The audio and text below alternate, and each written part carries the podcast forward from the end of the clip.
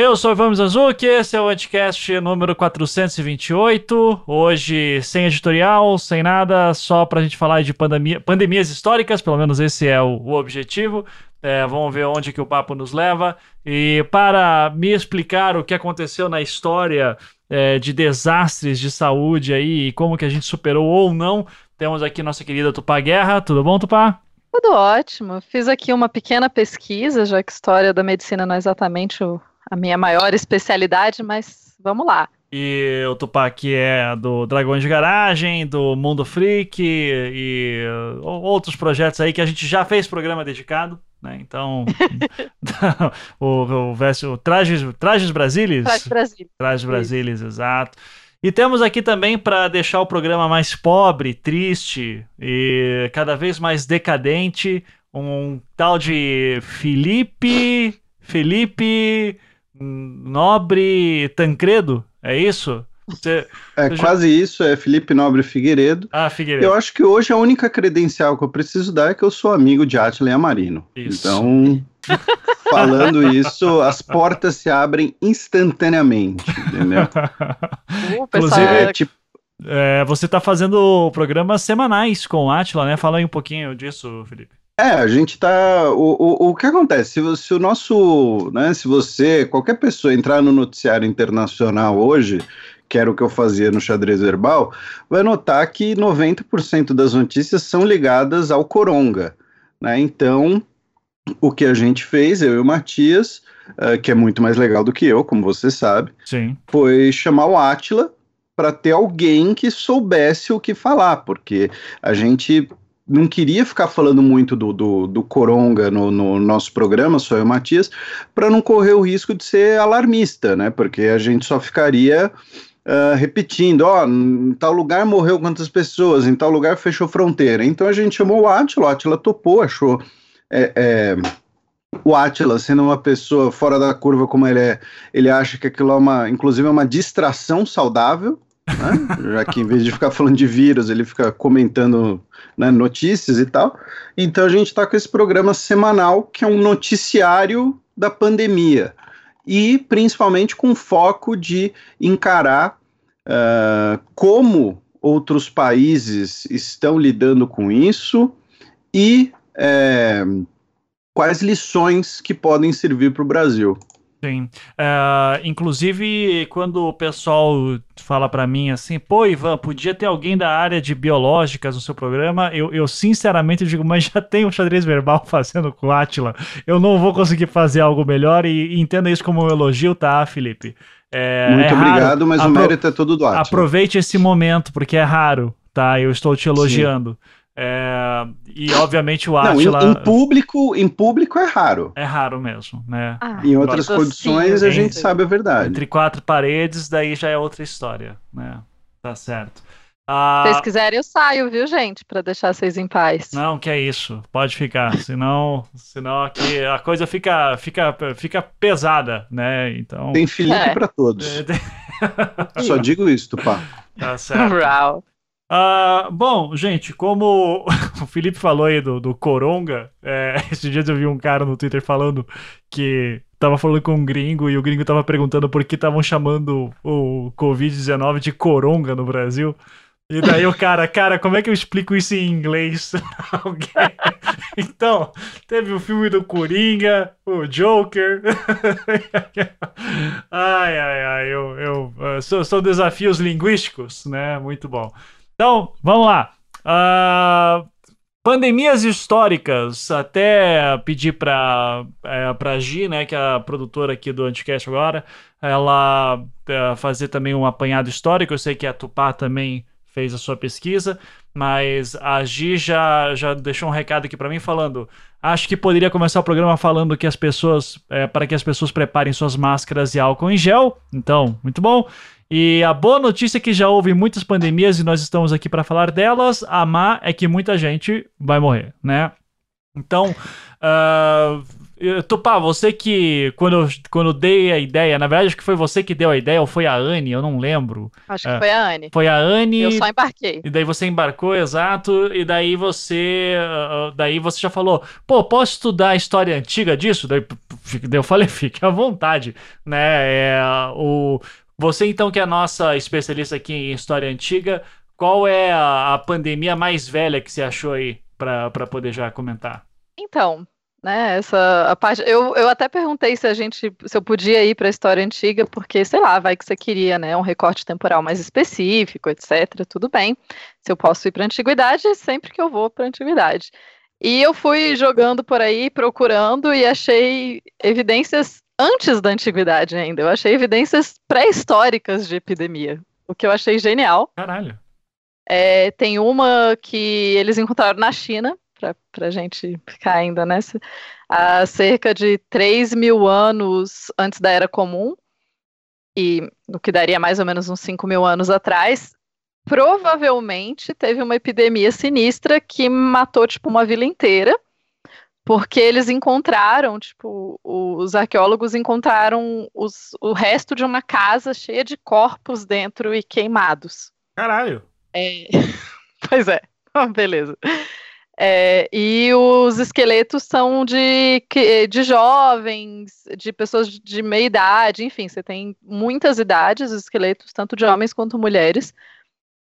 E é basicamente um, esse é um dos melhores é, sítios arqueológicos da pré-história do Nordeste da China, é o sítio de Ramen Mangá, não sei se eu provavelmente estou pronunciando muito mal. Não, meu, tá, e... tá certinho, Tupá. Meu chinês. Não, não, peraí, você juntou duas palavras que, que é ramen e mangá, você tá inventando o então... nome. É. esse é o lugar de ramen mangá, é exatamente esse lugar. que são é... coisas japonesas. Né? Ele tá falando de, de China pré-histórica. É, então, é assim, um o anacronismo, da, da, da é, o anacronismo histórico Isso. aqui tá maravilhoso hoje, assim. Então, Estamos, eu fico muito feliz. Tá, ótimo. E é interessante, porque assim, tem esse lugar que tem essa coisa que aparentemente a vila, depois que rolou isso, ninguém nunca não voltaram a morar nessa região, assim, nesse lugar dessa vila. Tá, mas quando você e... diz vila, você tá falando assim de uma vila de uma grande ou a vila do Chaves, que tinha ali uns, uns 15 casinhas, vai, não é um lugar muito grande. Não era um lugar muito grande, sei lá, tô falando da, do eu não achei lugar nenhum quantos esqueletos foram tá. queimados nessa vila. Mas não era uma cidade, não era uma, não era uma metrópole, não estamos falando de São Paulo. Tá. Mas não estamos falando de vila no sentido, sei lá, italiano de vila. Por sinal, eu ficava muito confusa, que falava, ah, uma vila e era uma casa. E eu ficava, oh, meu Deus, por que, que vocês chamam a casa de vila? Mas enfim, que é tipo a do Chaves, né? Que Isso. provavelmente, teoricamente, teria sido uma casa em algum momento e depois foi transformada em várias casinhas. Enfim, Sim. outra história. É... E é, é, interessante que mais ou menos no mesmo período você tem outro lugar é, perto ali também, um lugar chamado Miyazigo. E esse lugar também você tem vários corpos, então é muito é provável que foi uma doença que atacou os dois o, essa região toda e não teve tempo de enterrar as pessoas. Então você só tem mesmo os corpos queimados e é isso aí. Não uhum. tem não tem mais o que fazer, assim, não deu tempo de enterrar, os italianos agora estão vendo, vivendo coisa ah, similar, né? Mas assim, o que que nos garante que isso foi uma pandemia e não, sei lá, eu, eu odeio esse povo, eu vou queimar tudo deles aqui. Então, gente... Mas a, aproveitando, antes da Tupá responder, Ivan, eu vou aproveitar para interromper você e não interromper ela. Por favor. É, que é o seguinte, o termo pandemia, ele é um termo mais recente porque o pan né? É, pandemia seria basicamente todas as pessoas, toda a humanidade. Né? Pandemia é quando é um evento mais uh, basicamente mundial. Né? Quando a gente tem eventos mais locais, o termo correto acho que é epidemia, né? epidemia. né? Que é Uh, uh, acima das pessoas, né? Olha aí, uh, o cara fazendo programa com o Atila direto começa a ter essas preocupações. Né? Sim, então... né? E, na, na verdade eu tô, tô esbanjando meu grego aqui. Ah. Entendeu? Olha só. E é. falando em grego, a gente já vai chegar nos gregos. Mas. É, então, o que eles. Uh, desculpa, os... Tupá, só para pegar então isso que o Felipe falou. Vamos, vamos aqui então usar epidemia e pandemia como sinônimos de maneira absolutamente errada Pode ser? ok, foda-se a nomenclatura e a convenção. Exato. Deixando claro que eu tava falando em epidemia e não pandemia. Certo, beleza. O mundo tá acabando mesmo, para que regras, né? Então. regras não há. Fala aí, Tupá. Bom, a, o que os arqueólogos e os antropólogos chegaram à conclusão é que foi uma doença, mas até aí é uma parada de 5 mil anos atrás, né? Assim, pra gente provar com certeza que não era, que foi só porque na real a galera ficou muito puta e queimou uma, um monte de gente. Difícil. Mas aí quando a gente vai pra Grécia, e aí a gente. Por isso que eu falei que já ia emendar nos gregos ali do Felipe. Quando a gente vai para a Grécia, a gente já tem relatos escritos da, de epidemias, né? Você tem uma epidemia muito famosa em 430 antes da Era Comum em Atenas.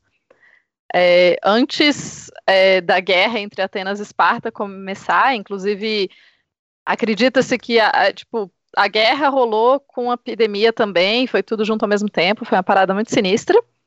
E o Tucídides, escreve sobre essa epidemia. Ele fala basicamente o que que, é, que, que rolava com as pessoas no caso, né? De acordo com Tucídides, as pessoas que estavam em boa saúde eram de repente atacadas por uh, ondas de calor na cabeça e uma vermelhidão e inflamação nos olhos. As suas partes internas é, como a garganta e a língua começavam a ficar é, sang sangrentas e tinham e as pessoas emitiam um odor horrível assim e pouco natural. Carnaval. Carnaval. é. é. Eles, as pessoas debatem muito o que diabos foi essa epidemia. Isso é uma coisa que historiadores fazem. A gente debate o que, que doenças deveriam, teoricamente, foram essas. É possível, assim, as estimativas é que essa epidemia tenha matado cerca de 100 mil pessoas, não sabemos. Mas o que os acadêmicos colocam muito como ideia era provavelmente uma febre tifoide ou algo semelhante ao ebola. Então, então a, a, a Gi, né, que fez aqui a pesquisa para mim, ela colocou como possivelmente tenha sido varíola. É, que matou um terço da população em 430 antes da Era Comum, dando início ao declínio dessa civilização, né? É, e daí ela desaparece por um tempo e volta depois como parte no, já no Império Romano, inclusive, século 2 e 3. Nas pragas. Isso. É, é, tem vários debates acadêmicos sobre essas pragas do final do Império Romano, porque por muito tempo se associou que o Império Romano teria acabado por conta dessas pragas, mas uh, que essas pragas teriam enfraquecido e colaborado muito para o fim do Império Romano, pelo menos do Império Romano do Ocidente, né? Porque Constantinopla continua por bastante tempo, então para muitos pesquisadores também o Império Romano continua em Constantinopla. Uhum. Mas é interessante assim, porque epidemias em geral, pragas em geral, não são tão comuns na história da humanidade. É, é, é, se a gente começa a olhar assim, você não tem epidemias tão constantes, você não tem doenças sinistras que matam parcelas consideráveis da população com uma constância tão grande. Mas ali no, nesse finalzinho do Império Romano, olhando agora de trás para frente, a gente tem algumas pragas que vão ser vão se suceder. Por que, que alguns historiadores não acham que era varíola a da Grécia e talvez varíola em Roma? Muito por causa dessa, das descrições, especialmente essa descrição do Tucídides, que fala muito dos olhos, é, do sangue na, na língua e etc. Então, e que por dentro as pessoas meio que derretiam. Então, por isso que alguns pesquisadores não associam tanto com varíola, porque a varíola, enfim, tem puxa mais para outros sintomas. Mas claro, de novo, o negócio aconteceu mais de dois mil anos atrás, não tem como a gente saber, né? Não tinham testes. Claro. É, não, mas... relaxa que pro Covid-19 também não tem, né? E, então, assim, o que tem de subnotificação aí, né? Eu ouvia falar, inclu... e sem contar também o primo do porteiro, né? Que tava trocando Nossa. um pneu e, e, morreu. E morreu de Covid. E morreu e, bo... e botaram lá como sendo Covid, porque querem acabar com, com, com o Brasil. Né? Isso. Querem provar que tem muito mais mortes do que tem na verdade. Exato. E é o contrário. Enfim. Mas é, você tem. É, é muito louco, porque esse final do Império Romano, você tem, então, tipo, essa praga de. que foi mais ou menos ali entre 165 e 180, é, que é conhecida como a praga antonina. Aí depois você tem a praga justiniana, não, a praga de Cipriano, que é mais ou menos entre 250 e 271. Reparem, gente, que nesse período a, as pragas duravam bem mais tempo do que alguns meses. Uhum. E depois você tem a praga do Justiniano, que é já de 541 a 542, essa dura um pouquinho menos. É, e ainda assim mata uma galera. Então esse, é muito conturbado esse final.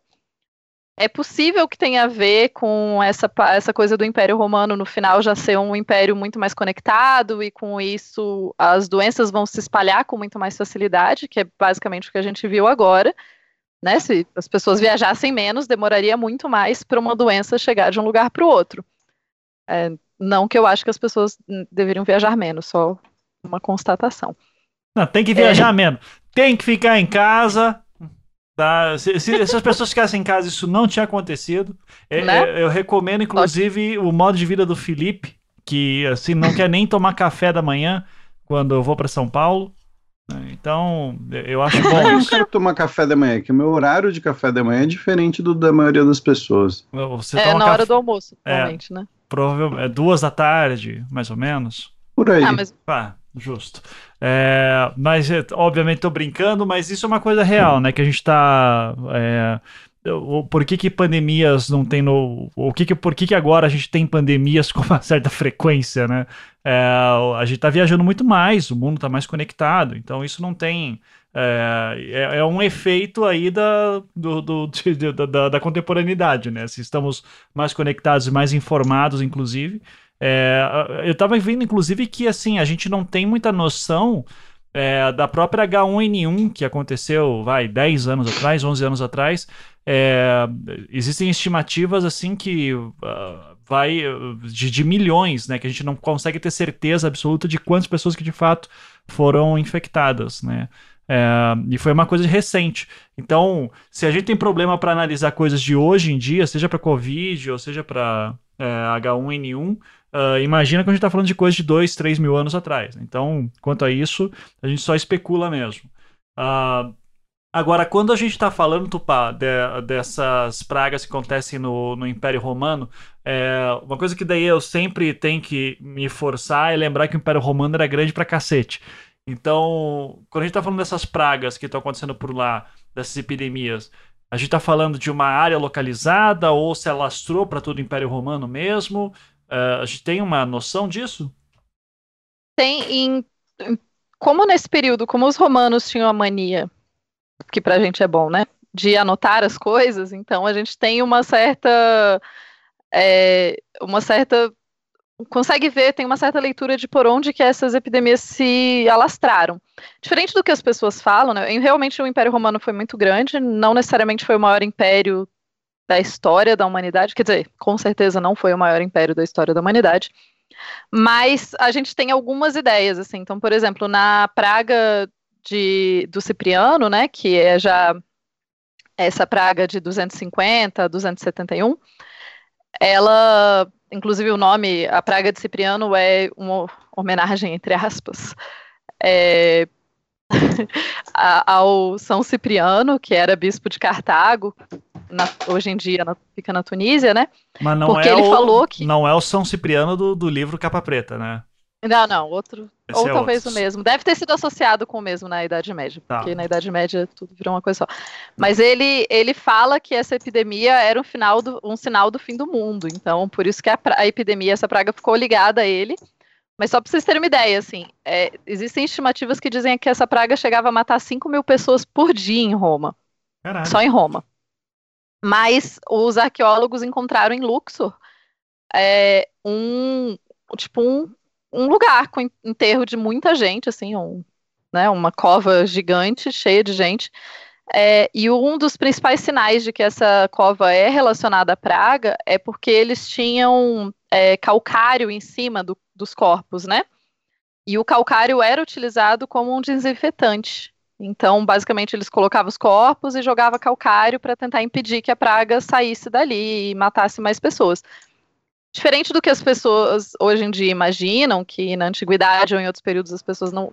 A média dos seres humanos não fazia a menor ideia de onde vinham as pragas e achava que era só um julgamento divino. Não, em geral, você tinha uh, uma combinação de fatores. É um julgamento divino, tipo, é uma, uma questão uh, metafísica, mas ao mesmo tempo as pessoas conseguem. Tem observação de que a praga dá em pessoas que chegaram perto das outras pessoas. Então você tem umas associações, assim, é um pouco mais complexo. Então, era comum que as, uh, quando você tem grandes doenças, que as pessoas sejam queimadas em, em, em fogueiras gigantes. E se tentavam medidas sanitárias, como desinfetantes e etc. E essa praga do, essa praga que eu tô falando agora, ela, de novo, a gente não sabe exatamente o que, que foi, mas a gente tem a, uma pequena descrição do que, do que, que acontecia. E aparentemente a, o, a sua, seus intestinos ficavam relaxados num fluxo constante. é, você tinha uma descarga das suas, da energia, da força do seu corpo e um fogo que se originava é, se originava de fer fermentação interna e criava feridas na área da sua boca. Então, carnaval. Isso... É, é, é o pós-carnaval, né? É, isso é uma quarta-feira de cinzas, assim, vai. Isso. É. ressaca, né? É. Certo. Uh, ok, e, e qual que foi a estimativa de quantas pessoas que morreram? Que... Total, eu não, não encontrei uma estimativa total, mas tem essa ideia de que pelo menos 5 mil pessoas por dia por algum período em Roma, assim. Deve ser dessas que se estima entre 100 mil, cento e tantos mil. Tá. Ah. E, e, durou 20 anos, né? 21 anos. 20 anos, é, isso. Tá certo. Aí depois você chega nessa do Justiniano, que eu comentei, né, que já é de 541, 542, e essa estimativa é que ela tenha matado 10% da população mundial. Caralho! Não, na mundial? é. Não, não pode. Não tinha senso naquela época para saber essas coisas. Por isso que é uma estimativa. Tá, ok. Mas é. então ela sai do, do Império Romano Oriental e Ocidental e vai para outros lugares. Isso. Então, tá. Isso. Na verdade, é, essa começa em o que era Constantinopla naquele período. E ela sai se espalhando. O Império Romano do Ocidente já tinha caído, então ela se espalha primeiro pelo Oriente e depois enfim, pega ali a Europa e tal. Tá. Ok. E daí você tem um pequeno período de descanso no mundo, digamos assim. Tá. Até a mais famosa da, de todas as pragas, né? Que é a peste negra. Vamos entrar nela. Peste negra. Ok. é, o Felipe está muito quieto. Você quer falar de peste negra? Você deve saber alguma coisa de Idade Média, né? Ou, ou não? Ah, eu sei uma coisinha ou outra, mas é que essa parte de, de, de história mais antiga tal, eu né, é, é, acho mais, uh, mais razoável deixar para tupar. Ah, tá, é, é que eu, grande... tô, eu tô zoando sobre a Idade Média porque você, acho que o seu, sua monografia foi sobre a Idade Média, né? você fez pesquisa sobre. É, eu, eu brinquei na área, né? É que assim, é que quando você está num podcast com uma doutora em história antiga, eu não vou falar que eu pesquisei Idade Média, eu li umas coisinhas, né? Ah. Vamos botar em, em, em escala. Ah. Né? Agora, a questão da, da, da, peste negra, e ela talvez tenha sido né, a primeira grande pandemia, né, quando a gente pensa né, naquela definição que a gente jogou no lixo, que ela, a gente pensa muito na peste negra na Europa, né? Peste negra é um termo uh, europeu, inclusive, do século XIV, mas ela, primeiro, não foi a única uh, pra, uh, não foi a única vez que a, a peste bubônica né, causou uma grande mortandade, e segundo, ela viajou o mundo inteiro porque a provável origem da peste bubônica está nas invasões mongóis da China que você tem uma, uma destruição enorme. Com essa destruição enorme, você leva a pessoas uh, com fome, menor abastecimento alimentar, então pessoas mais suscetíveis a uma doença, a um espalhar de, dessa doença, tanto que a, o, que a, a, o que virá a ser a peste negra na Europa matou na China né, mais ou menos ali uns 25, uh, uh, 30 milhões de chineses, e os mongóis levam a peste negra né, na sua expansão pelas estepes asiáticas até a Europa, e a peste negra ela vai chegar na Europa fruto de guerra biológica né? Aquela coisa que a gente sempre vê em, em filmes, em quadrinhos, tal, de você jogar um cadáver, né, infectado uh, numa cidade sitiada. Os mongóis fizeram isso com algumas cidades genovesas na Crimeia, né, algumas colônias genovesas na região da Crimeia. Os genoveses deram no pé, só que não sabiam eles estavam levando consigo a peste, que durante muito tempo ficou vinculada aos ratos, né? Mas é bom lembrar, a peste era transmitida por pulgas que viviam principalmente em ratos, mas que viviam também em animais domésticos, viviam em pessoas, né? que os hábitos de higiene não eram exatamente os mesmos de hoje. Então, os genoveses, quando saem correndo da Crimeia, né, fugindo dos mongóis, levam a peste para a Península Itálica. E a Península Itálica, por sua vez, era ali o grande entreposto comercial do Mediterrâneo. Então, da Itália, a peste se expande para o que hoje é Egito, Líbano, Síria, Grécia, norte da África, Espanha, e também vai entrando na Europa, né, por terra, uh, França, Alemanha, vai chegar até os países escandinavos, e seis, sete anos depois a gente vai ter inclusive os primeiros casos na Islândia. Né?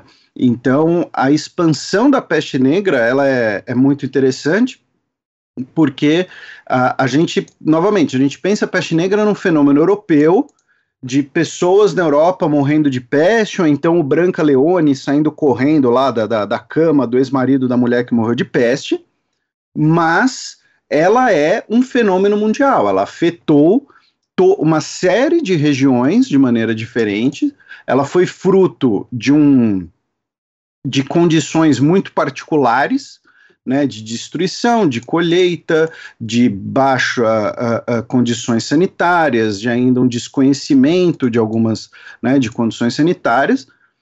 E uh, uma outra coisa interessante de, de, destacar nesse sentido, que muita gente sempre fala, né, ah, né, hoje todo mundo fica espantado quando vê lá a população mundial. Né? Então, China, um bilhão e meio, Índia, um bilhão e pouco, e aí depois vem Estados Unidos com 300 milhões.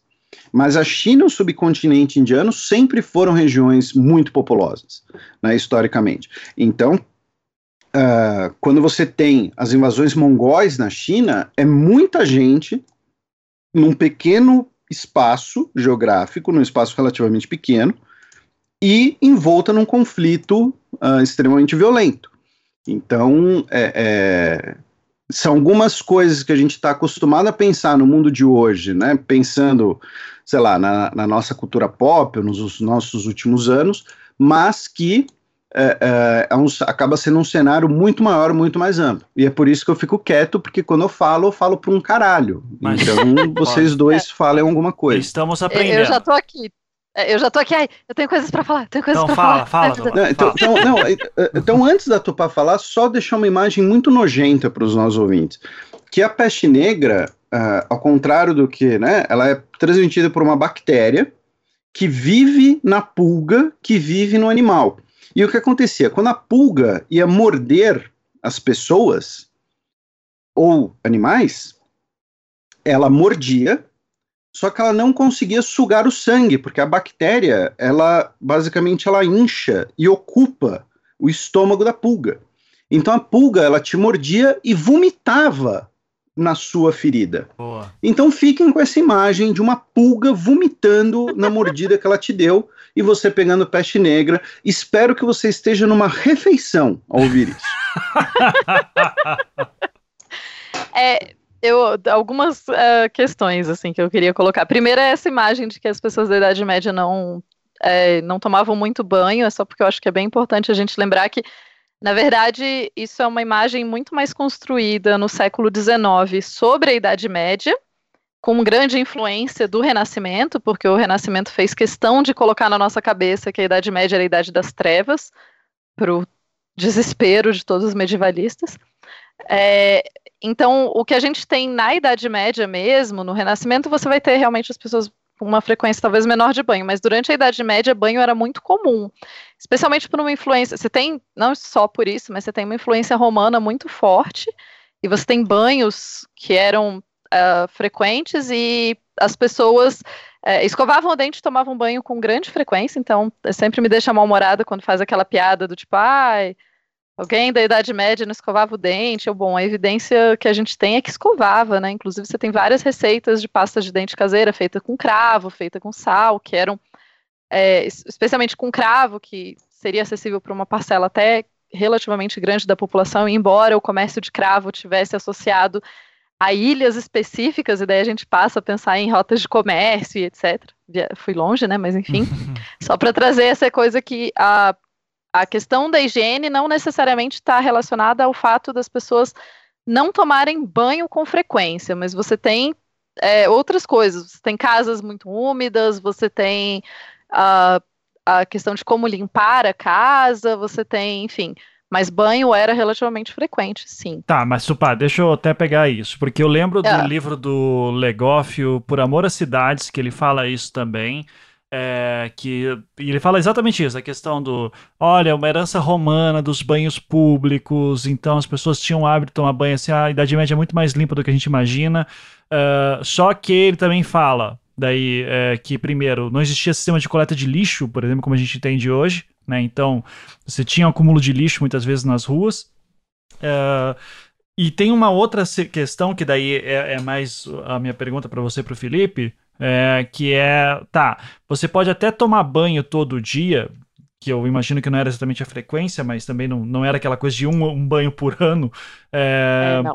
Uh, mas mesmo que você tomasse banho todo dia, você não tem, por exemplo, é, essa é a minha dúvida, sabão, que é uma coisa que a gente fala aí que é o que mata o vírus, né? O sabão, é o álcool em gel. Então é, é você ter alguma coisa que, de, que destrói aquela camada é, de, de proteína do, do vírus e mata ele.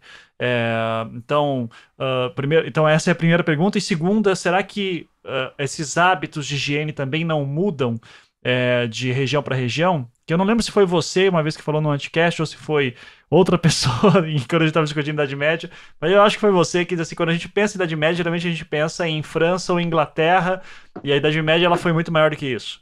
Né? É, de repente, então, esses hábitos de limpeza não podem mudar de lugar para lugar? Então, é, com certeza os hábitos de limpeza mudam muito de lugar para lugar. É, eu diria que a gente tem muita evidência para banhos, etc., especialmente no, na região mais mediterrânea. É, eu não vou saber falar, por exemplo, Rússia ou, ou mais para o norte da Europa, eu não sei. Na Inglaterra a gente tem até uma evidência considerável de banhos por um período até relativamente longo na Idade Média. Quanto a sabão, eu conheço algumas receitas medievais de sabão.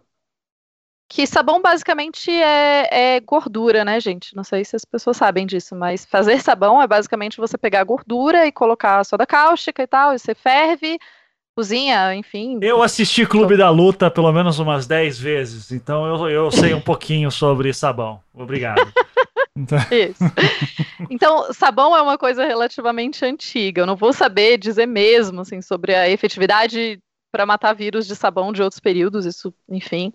A gente tem também teorias muito diferentes sobre como era a medicina na época, tinha muita questão dos miasmas e do, do cheiro. E isso é muito. É, eu acho essa parte fascinante porque na a Idade Média.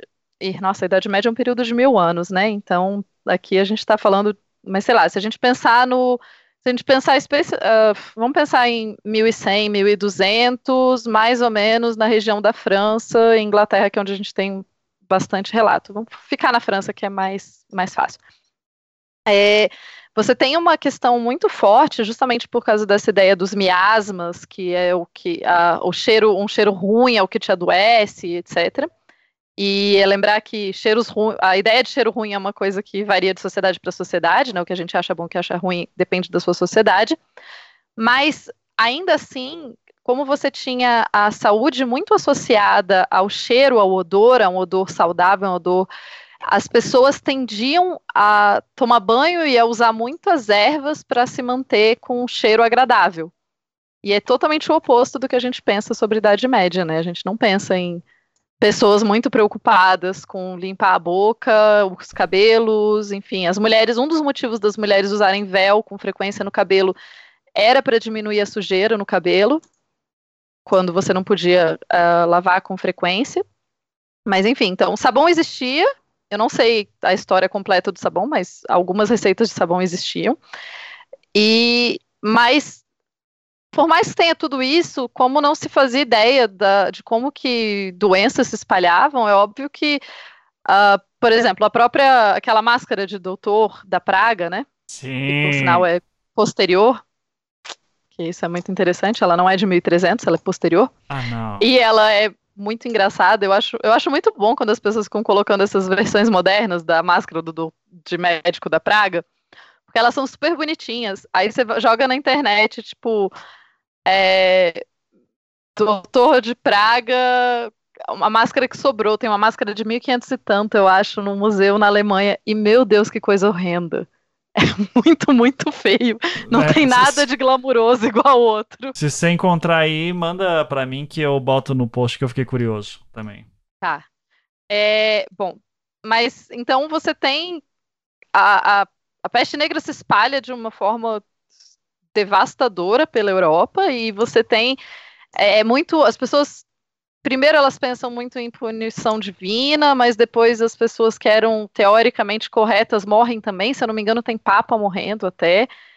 Então foi sinistro, assim, a, a, o número de mortes durante essa praga. Agora, uma teoria interessante, porque o, o Felipe falou da questão de que ah, as pessoas associavam com os ratos, né?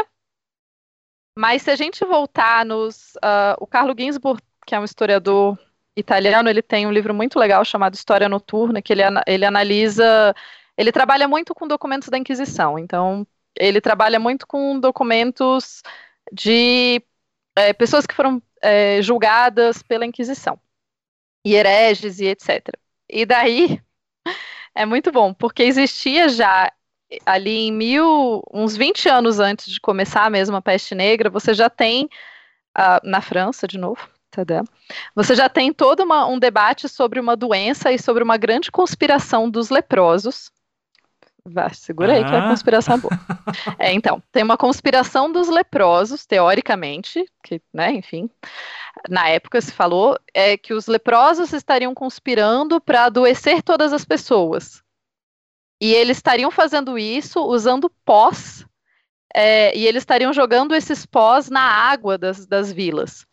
E daí, em 1200, é, mais especificamente, em 1321, você tem um édito do rei Filipe V, o Longo, que era rei da França. Eu adoro isso. Adoro. Adoro epítetos de reis. Então, ele tem um édito é, condenando os leprosos. Você tem, isso vai se espalhar por muitas cidades. Isso começa numa região e daí vai se espalhando por muitas cidades. É, ele tem um édito condenando e, e os leprosos por tentarem espalhar doenças nas cidades.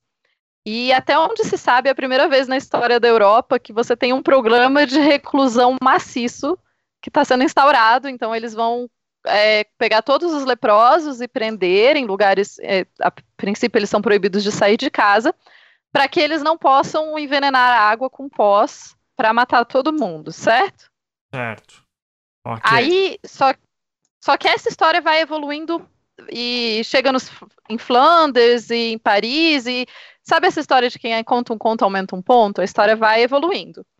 E daí você tem, basicamente, nas fontes de época, três versões principais. É, ou os leprosos sozinhos estavam tentando criar a peste, ou então os leprosos estavam sendo ajudados por judeus para tentar envenenar a água das cidades, uhum. ou então os leprosos estavam sendo instigados pelos judeus, que estavam sendo induzidos pelo rei muçulmano de Granada a envenenar a água para matar todo mundo. é. Tá. Cuidar, eu, cuidar do próprio lixo ninguém queria, né? Não. É, mas é interessante porque quando você tem, então, a peste negra chegando, cerca de vinte e tantos anos depois desses casos aqui, inclusive, né, preconceito mata, os, é, os leprosos e os judeus foram assassinados em várias cidades, é, você tem essas histerias, tipo, que de repente se espalha a história de que eles são os culpados e daí saem matando horror, saíam matando horrores de pessoas. Mas então, quando a peste negra efetivamente chega na Europa, rapidamente se começa a associar a culpa, especialmente assim nessa região de Chillon, Montreux, é, tudo ali na França, né? Toulouse, Carcassonne, ali, Avignon, tudo nesse, mais ou menos nessa região, se associa de novo a peste aos judeus. É, e a peste negra aos judeus, e que teoricamente eles estariam colocando esses pós na água. E daí, como, é, como isso era provado? As pessoas eram presas pela, pela igreja, elas eram torturadas, e delas confessavam em tortura, que era considerado no período uma forma mais honesta de confissão. E daí elas confessavam que elas tinham pós para jogar na água, enfim, e destruir a civilização. É, e daí a gente continua seguindo e tal, mas é interessante que o próprio Papa Clemente VI acaba publicando uma bula papal dizendo para as pessoas pararem de matar os judeus, que não tem nada a ver com nada e os judeus não estão causando a peste, até porque os judeus estão morrendo de peste. Uhum. E a uhum. peste não está escolhendo quem ela, ela mata, todo mundo morre. Será é... que a gente consegue fazer algum paralelo com o Covid-19 e, e, os chineses, de repente? Né? Tá. Né? É, é, pois é. é... Então, Continue. E daí, enfim, você, aí você continua com várias outras uh, questões e formas. Eu recomendo para quem quiser, o livro é muito agradável de ler, essa história noturna. Na verdade, ele é, ele é sobre o sabá e as bruxas, mas ele traz essa parte de como, por muito tempo, uh, qualquer doença ou praga vai ser culpada numa etnia, numa etnia minoritária nas cidades, como os causadores da doença, como uma forma de destruir o resto do mundo. Qualquer semelhança com teorias da conspiração atuais não são só semelhanças, é isso mesmo. É, é, essa teoria da conspiração já foi criada em outras épocas, vocês estão só reciclando, gente. É, eu, inclusive, para você ver, é, é que tem níveis dessa teoria de conspiração que tá rolando hoje, né? Mas o, o, o, a regra é mais ou menos a mesma, né? Tem esse grupo de pessoas que fizeram isso com a intenção de acabar com o mundo, acabar com gente e tal.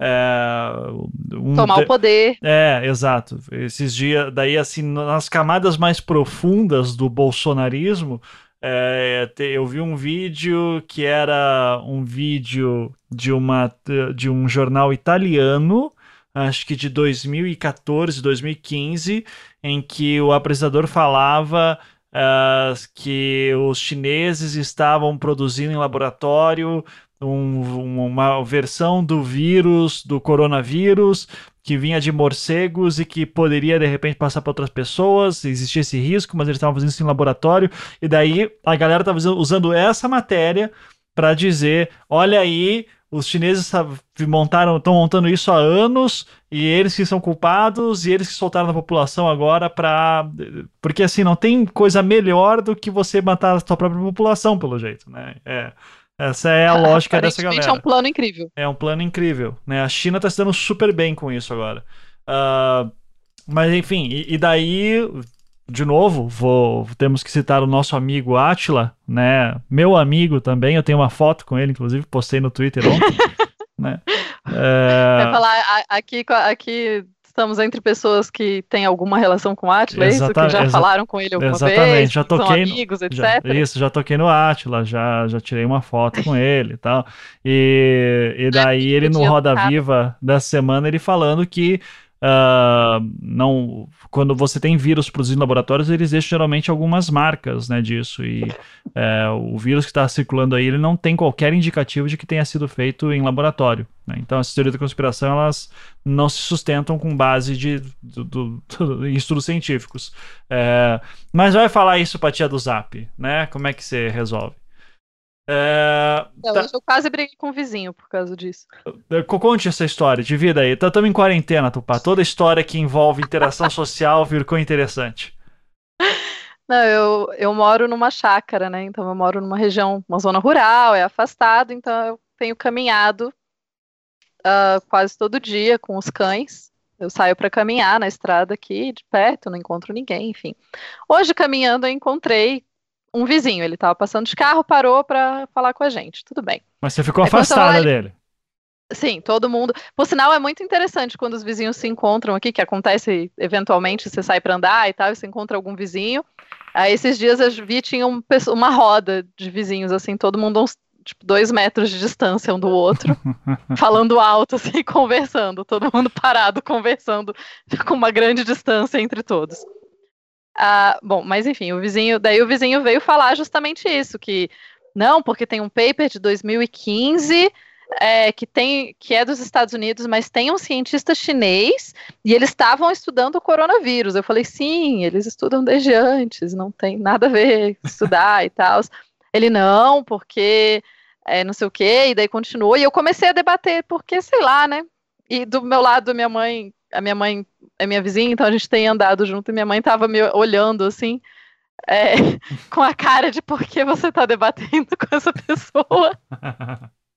É, o debate não levou a nada, ele basicamente falou que ele sabe, ele já tem tempo que ele acredita que estão planejando uma forma de, de criar um colapso geral no sistema econômico e que aparentemente, pelo jeito, os chineses fizeram isso com o vírus. Ah, então, Enfim. justíssimo, né? é, uh, para terminar essa questão da, da peste negra, que é assim era chamada por causa da cor das feridas, né, que deixava na pele, é, uh, eu estou vendo aqui que ela teve, o, que o vírus da peste negra depois ela ainda causou outras duas grandes pandemias, é, inclusive na China no século XIX. Vocês sabem disso, Felipe? Você que está quieto. Sim, a, a, a, peste negra ela, ela vai e volta, né? A peste bubônica, né? O nome mais, mais preciso, digamos assim, por causa dos bulbos, e o que você chamou de, de, de, feridas, né, que escureciam, era, na verdade, era gangrena mesmo, porque os, os membros apodreciam, né? um, só é, antes da gente passar, só para é, é uma observação anterior, como a Tupá lembrou, né, e isso é sempre muito importante por, de lembrar, o que a gente chama de Idade Média são mil anos uh, por basicamente ali toda a Europa e, e parte da, da África. Né? Então, assim, é um período muito grande, com muitas regiões, com muitas variações, para a gente conseguir falar coisas sempre uh, muito precisas, coisas muito é, é, enfáticas. Né? Então, por exemplo, essa questão do banho, né? você citou o Legoff, né? você, Ivan. Uh, o Legoff ele fala do banho, por exemplo, é, pensando nas cidades francesas. Né? A grande questão do banho, muitas vezes, era acesso à água uh, em, em, quantidade razoável, que era muito mais fácil você ter uma cidade, que você tinha ali muitas vezes a cidade surgia justamente porque havia ali uma fonte de água, do que em regiões às vezes mais isoladas, regiões, enfim, então, uh, uh, ou às vezes até mesmo regiões litorâneas, né, porque aí você tem a questão do, da, da, água do mar e tudo mais. Uh, mesmo a peste negra, ela, alguns lugares da Europa, ela pouco penetrou, por exemplo, a, o que hoje é a Suíça passou mais ou menos incólume pela peste negra, porque o pessoal ficava lá em cima da montanha, entendeu? É, é não tinha tanta Não, não, não, não na verdade eles estavam eles estavam esperando, poxa, será que um dia vai ter chocolate e relógio pra gente fazer? Mas nesse período eles não faziam nada ainda. É, mas falando sério, não fazia muito parte das grandes rotas comerciais que levavam a doença. Sobre as outras, né, as outras, os outros episódios de peste negra, um muito marcante uh, foi a peste de Londres, né, que uh, já no século XVII Tá? E lembrando, a roupa do, do, do, médico da peste, né, que vocês estavam citando, ela é do século XVII, ela foi criada pelo médico da corte francesa, que a ideia era justamente encher lá o bico de, de coisas perfumadas para evitar lá os cheiros ruins. E no século XVII, em um período ali de, de mais ou menos uh, um ano, tá, cerca de um terço, a metade da população de Londres morreu de peste. Né? Uh, você ainda teve, uh, no, no, ano seguinte, o grande incêndio de Londres, né? que uh, ficou muito famoso porque destruiu vários prédios históricos, mas também colaborou para para a situação na cidade, embora também tenha colaborado para sanitarizar a cidade, paradoxalmente, por mais paradoxal que seja.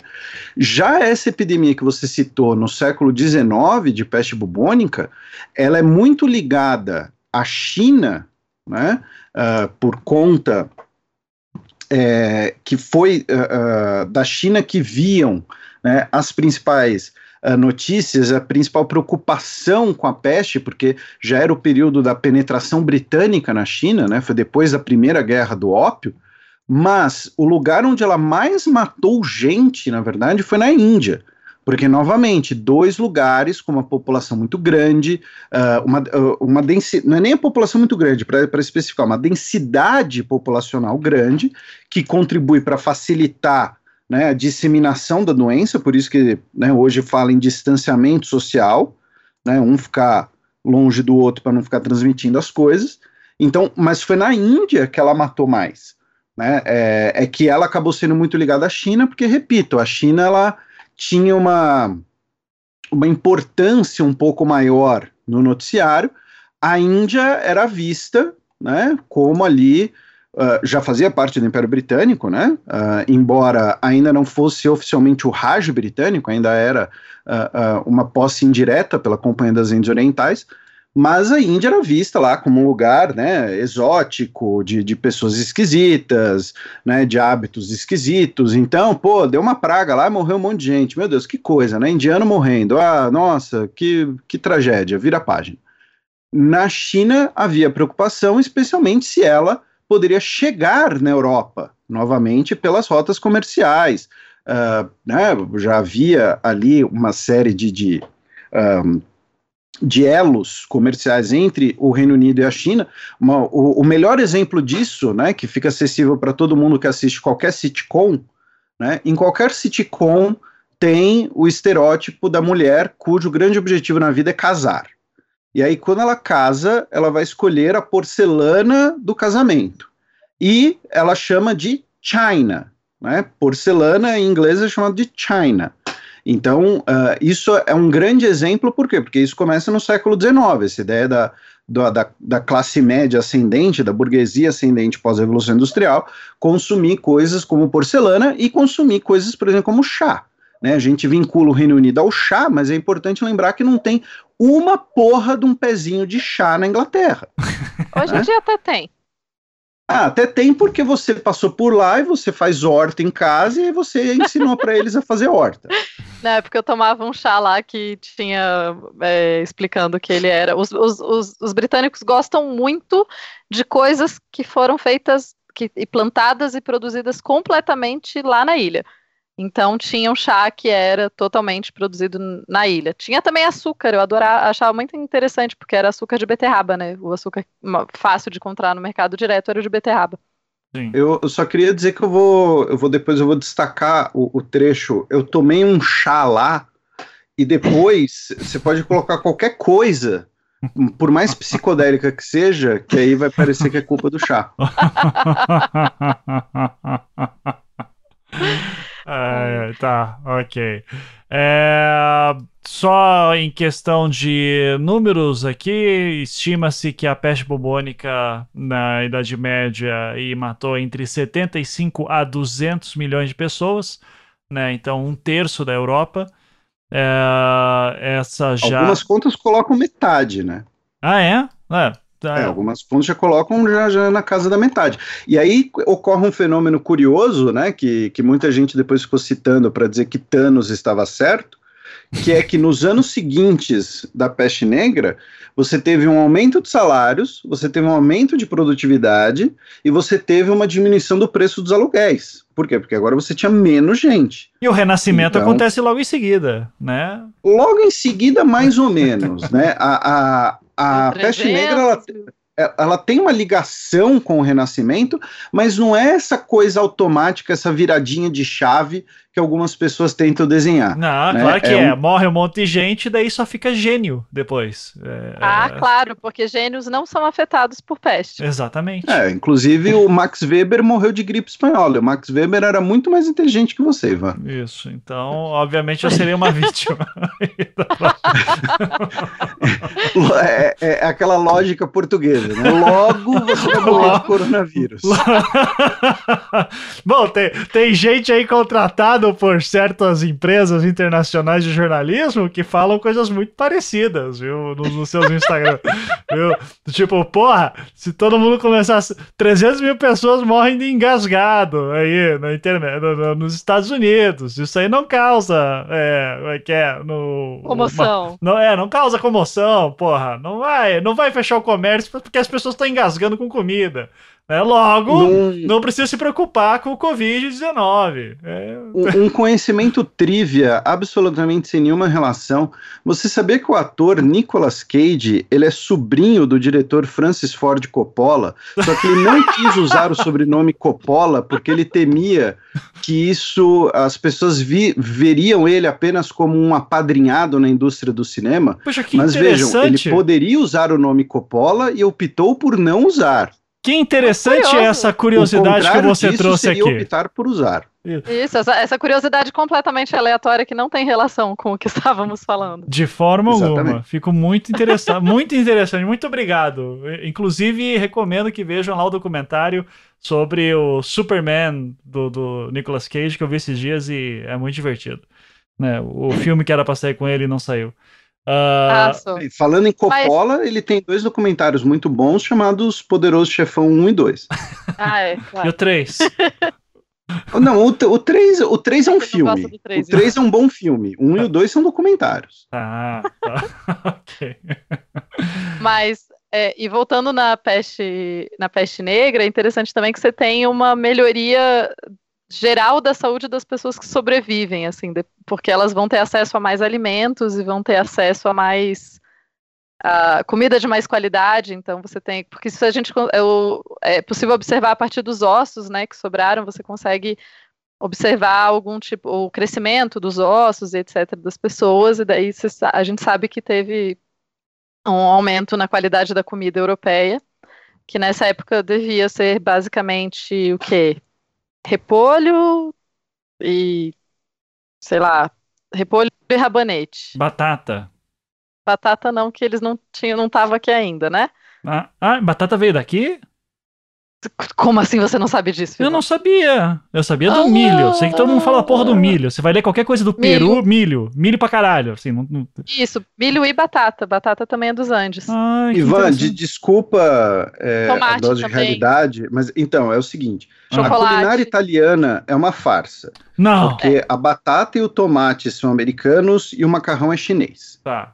Isso. Tá, mas sabe por que eu pensei na batata? Porque, assim, aqui hum. em Curitiba nós temos muito, é, muitos imigrantes poloneses, né?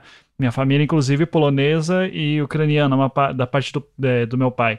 E, e, a gente usa aqui o tempo que muitos deles vieram no século XX foram ter suas fazendinhas plantando batata, o que criou um termo muito curitibano chamado polaco batateiro. É, então, para mim, polaco planta batata. E isso acabei de descobrir que é uma coisa daqui, então. Então, beleza. É.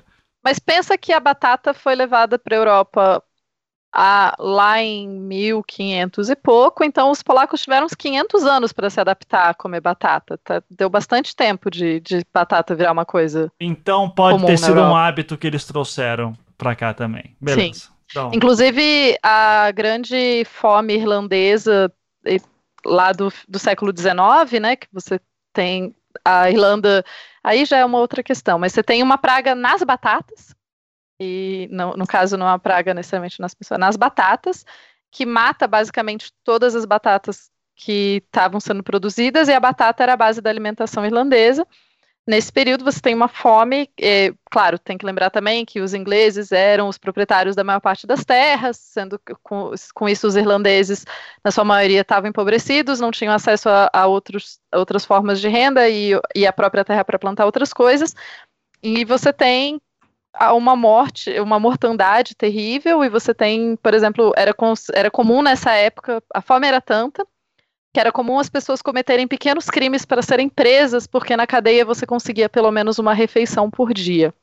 Mas isso no Brasil acontece também. Tem muito vagabundo aí que quer ficar preso, recebendo salário, né? Isso. Gente, é, fica aquela com, com quentinha. Colo, prisão não tem que ser colônia de férias, não. Né? Tem que, tem que sofrer, né?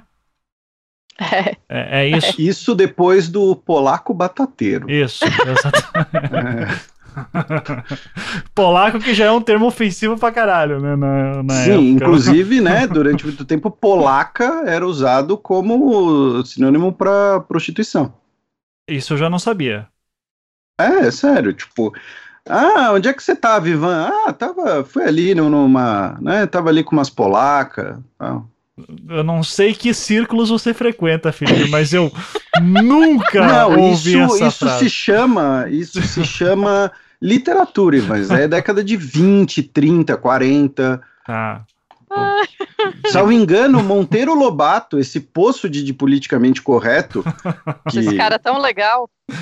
É, que, que, e, mas, e que querendo ou não tem um papel enorme na minha vida, né? Porque eu, né, eu, como diversas crianças, aprendi a gostar de ler com o sítio do Pica-Pau Amarelo, mas ele, se não me engano, tem um, um dos livros não infantis dele que ele é, é, que ele tem uma personagem lá que é a polaca, um negócio assim. Você não está confundindo com o Dalton Trevisan, que tem A Polaquinha, que é uma novela erótica, né? Pode ser também, pode ou, ser. a gente pode criar uma fanfic e juntar os dois. É o Dalton Trevisan, o Monteiro Lobato e uma Polaquinha no sítio do Pica-Pau Amarelo. tá, justo. Pode ser. Justo. Diga aí, Tupá. Bom, eu ia falar aí, então, vamos passar para as epidemias que os, os, europeus saíram espalhando por aí? Vamos, por favor. Você quer. Vamos para qual século, Tupá? Eu diria que logo que eles chegaram aqui, essa gente empesteada chegou aqui na América, né? Ah, é, tem razão, né? Que eles trazem, o, por exemplo, a própria gripe mata um monte de indígenas por aqui, né? É, Sim. O século XVI é considerado por alguns historiadores é chamado como a, as pragas americanas, porque, né? Enfim, os exploradores europeus trouxeram algumas coisas, incluindo a varíola, e isso contribui em grande parte, não só, claro, é tudo mais complexo do que isso, para o colapso do Império Inca, do Império Azteca, etc. Se estima que basicamente 90% da população do continente americano foi dizimada por esse tipo de. Por, principalmente por essas doenças. E a gente não está falando. É, eu falei Incas e Aztecas, mas o Brasil também. E. Uh, basicamente, o Hernán Cortés, por exemplo, quando ele chega em. Eu não. Sério. Nomes astecas são semi-impossíveis de pronunciar para a minha pessoa. Não sei se vocês têm uma certa, mas Tenochtitlan Tenochtitlan. Chama o Matias era... aí, Felipe. Por favor. Mati o Matias Chama deve cidade ser... do México. É, é. é o mesmo lugar. É. Mas, enfim, eles, é, ele usa essas táticas uh, de praga e epidemia, que a gente, o Felipe já comentou, e com isso consegue dominar o lugar. E claro, a gente tem uma, um dos maiores uh, massacres uh, basicamente tem alguns historiadores que vão chamar isso de uma guerra biológica, exatamente, que é essa essa quantidade de doenças que os empesteados da Europa trouxeram para cá. E depois as pessoas ficam achando lindo ser descendente de europeu. Mas, é, além disso, existiu também uma outra é, epidemia no Império Azteca que matou provavelmente foi uma febre, era uma febre hemorrágica que deve ter matado mais ou menos 15 milhões de pessoas. De novo, aquela questão de que a Índia e China tinham grandes cidades, a América também tinha grandes cidades, então não é de hoje. Se a gente pensa, se você olha o, o mapa e a concentração populacional uh, de alguns lugares, né, você vai ver que as cidades da Europa são relativamente pequenas ainda hoje, enquanto no hemisfério sul a gente tende a ter cidades maiores e já acontecia isso. Então, a, o tamanho da cidade do México, quando os europeus, quando os invasores europeus chegaram, já é, ela era assim, ela já era gigante, ela continua gigante, ela não, embora tenha perdido parcela considerável da sua população, continua gigante. Mas então você tem essa infecção e ela é interessante porque ela foi. Ele, os pesquisadores conseguiram estudar o DNA dos esqueletos das vítimas dessa infecção e descobriram que é uma subespécie da salmonela, que foi essa grande febre Cara... de 1500 e pouco. Salmonela, hein? É, uma, uma, um tipo de. Ela causi, causava um tipo de febre, como semelhante à febre tifoide, e cerca de matou cerca de 15 milhões de pessoas. Tá, mas ela Pense. podia ser contagiosa de uma pessoa para pessoa, então ela era transmissível. Ou... Não, a salmonela é por alimento. É sim, então o pessoal não estava cozinhando o ovo direito, era isso? Isso, provavelmente. Porra, daí é foda. E, e aproveitando o gancho, antes quando a gente falou da, da, da peste negra, a Tupá falou da, das pestes pelo Império Romano, como uh, Europa, Ásia e África são uh, basicamente né, três grandes massas de terra, mas contínuas, você tem um trânsito entre essas regiões, você teve por milhares de anos doenças indo de um lado para o outro. Enquanto o continente americano, ele fica naturalmente isolado.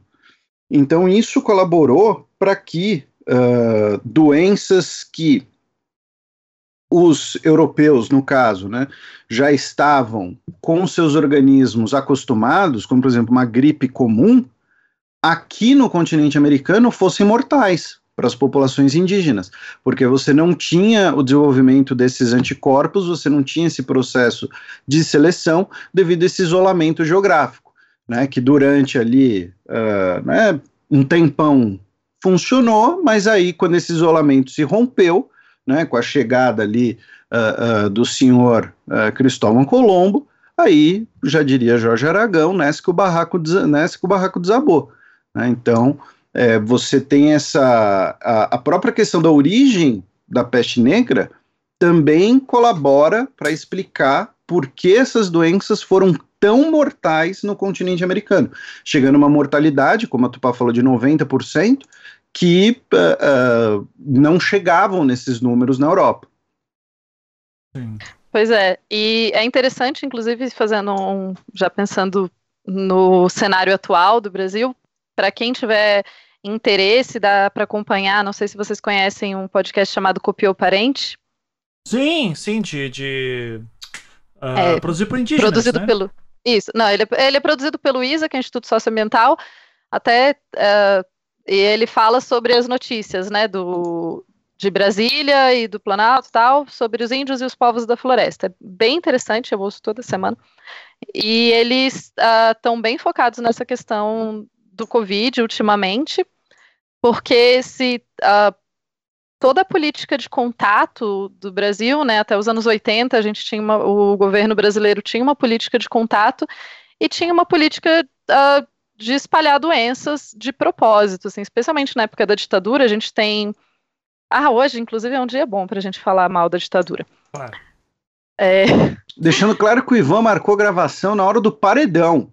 É, na verdade, não, né? Na verdade era para ser nove e meia, a gente ia gravar, daí eu imagino, imaginava até umas dez e meia, onze horas, a gente ia poder estar tá vendo paredão. Então eu vou estar tá aqui torcendo no Twitter mesmo, infelizmente. É, pois é, é, eu quero a vitória do Tim Maia. É só isso que eu quero. Eu também quero. eu também. Estamos no Tim Maia aí. Tá. É, Mas, voltando a essa questão de epidemias e pestes, etc., as populações indígenas ainda são muito vulneráveis, exatamente muitas vezes por causa dessa questão de isolamento e etc. Então, você vê, por exemplo, a, o grupo de onde vem o meu nome, né? Meu nome Tupá é o nome Matiz, que é um povo que vive no alto do rio Javari, é um dos afluentes dos Solimões, para lá e tal. E minha mãe conheceu os Matiz nos anos 80, que tinha sido pouco tempo depois do contato. Estima-se que cerca de dois terços da população Matiz foi dizimada no contato, por conta especialmente de doenças. É, gripes, pneumonias e etc. E nessa época, uh, o governo não se interessava em mandar remédios. Então, uh, o governo via muitas vezes como vantagem, né, é, é, dizimar essas populações. Uh, eu vejo que hoje os povos indígenas estão com uma, uh, uma, uma rede muito forte, né, para tentar lidar com a questão do Covid, que seria mortal também para eles, como enfim, para o resto da população. Mas só porque é interessante, ah, dá para fazer um programa inteiro só falando, convidar, obviamente, indígenas para falar e, enfim, sobre a questão do contato, sobre a questão dessas, uh, de como a ditadura militar usou doenças como como arma mesmo de, genocídio durante o período militar. E eu tô falando isso não é nem por antes que as pessoas entre muito você, se a gente vocês entrarem naquela coisa na comissão da, da verdade, né? Você tem documentos da época falando desse tipo de ação, como, por exemplo, jogar roupas infectadas de sarampo de avião nas aldeias. Então, assim. É... Acho que o relatório Figueiredo, se não me engano, já. Pô, Exatamente, Isso, é. ele mesmo. Ele. É. Fala não, aí. Não tem parentesco. É, fala aí que é teu parente, fala aí que é teu parente aí, Felipe. Ai, que horror. Mas enfim, voltando para lá para 1700 e tanto, uhum. É, tem uma praga interessante na Filadélfia que foi é bem é relativamente conhecida dos brasileiros. A gente teve em 1793 teve uma epidemia de febre amarela na Filadélfia. Febre amarela na Filadélfia. Febre amarela. Ok. Que não é exatamente. É, eles estimam que morreu, não foi tão grande, é uma epidemia mais concentrada tal, e provavelmente matou cerca de 5 mil, 10 mil pessoas, talvez. Ah. Ah, que, matou claro, pouco, matou pouco, então, matou né? Pouco. É. E claro que aí a questão, né? Quando chegou o inverno, os mosquitos morreram e daí o problema foi resolvido. Caraca, cara. É, é. Ai. Faz sentido. é... E daí a gente chega, claro, na grande epidemia de gripe, né? Da gripe espanhola. É, a gente tem uma antes, mas é basicamente isso. Assim, é porque é, você tem alguns momentos de, de epidemias de gripe que vão se espalhar, exatamente por conta da, da concentração de pessoas nas cidades, a forma de vida da, do período vitoriano, ali, final do, final do século XIX e início do século XX. Essas doenças se espalham muito. Uh, bom, se se espalha muito hoje, né, gente? Imagina quando as pessoas realmente não tomavam banho. E daí a gente chega na gripe espanhola. Essa que eu estava falando, ela é um pouco anterior, ela é, é outro, outra cepa de vírus. É, é a gripe russa? A gripe russa? Isso, ela mesma. É, tá. De 1889 a 1890, matou em torno de um milhão de pessoas. E hum? é o vírus H2N2. É isso que estava dizendo. Olha só. Né?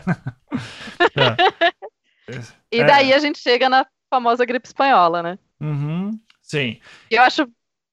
é, porque, não, é que eu acho que é legal já começar dizendo que não é espanhola. É, que é isso... isso que eu ia falar, então, é por favor. o pior nome, né? Uhum. Porque a gripe, ela não se origina na Espanha, ela não tem nada a ver com, com a Espanha. A ideia, ela, ela acaba sendo chamada de gripe espanhola, porque como boa parte dos países estava ainda em 1918 está no final da Primeira Guerra Mundial, vários países da Europa estão numa situação de guerra, a imprensa não é livre, e a Espanha não estava envolvida na guerra, então a Espanha começa a noticiar sobre a gripe, e daí acabou sendo associada como gripe espanhola, mas os espanhóis não foram não foram eles que criaram, que não foi de lá que veio essa gripe. Uhum. É, bom, a, a, gripe espanhola, eu até fiz thread esses dias no Twitter, porque eu, é, é, um dos meus livros prediletos, é o livro O Mês da Gripe, do Valêncio Xavier, mês com Z, porque ele escreve com português da época, M-E-Z, e gripe com dois P's, né, e, uh, que é o português da época. E ele faz uma colagem muito interessante, assim, de várias matérias da época, é, você tem quatro, cinco linhas narrativas mais ou menos, e daí você tem um personagem que está andando por Curitiba, se passa em Curitiba, e o, e o Valêncio vai cortando a história desse. Tem esse fluxo de pensamento desse personagem andando pelo, por Curitiba, tá todo mundo em casa, fechado, em quarentena, e ele vai colocando os uh, recortes de jornais da época mostrando o que estava acontecendo no mundo e em relação à gripe.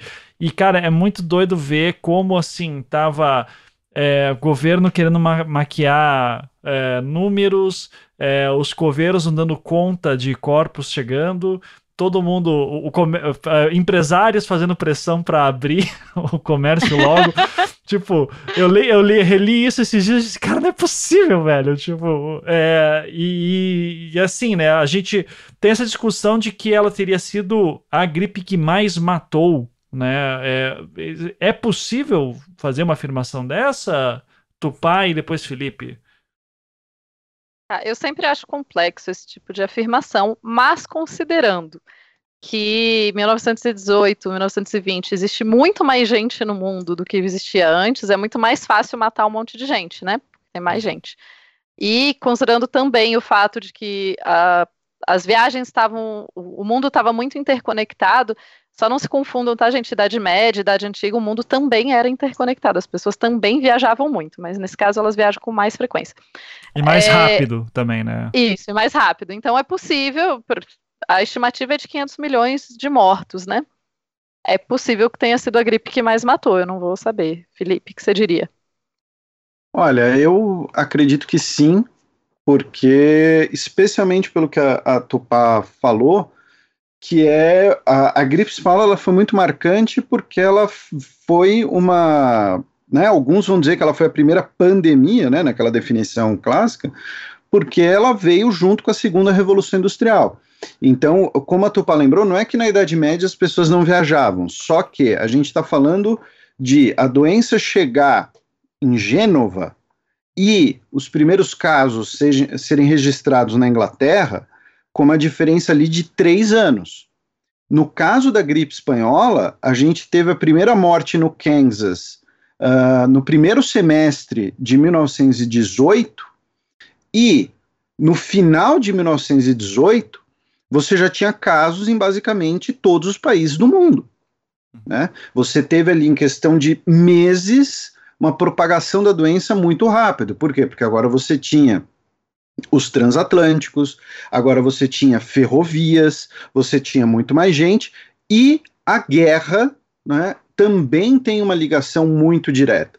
Porque assim como a peste negra se beneficiou de uh, uma situação ali de, uh, uh, de falta de alimentos, de desnutrição na China, a gripe espanhola também se aproveitou de um cenário de desnutrição, mas que era quase mundial. Por quê? Porque todos os recursos dos países, estamos falando da, né, da primeira grande guerra industrial, todos os recursos dos países eram direcionados para o fronte.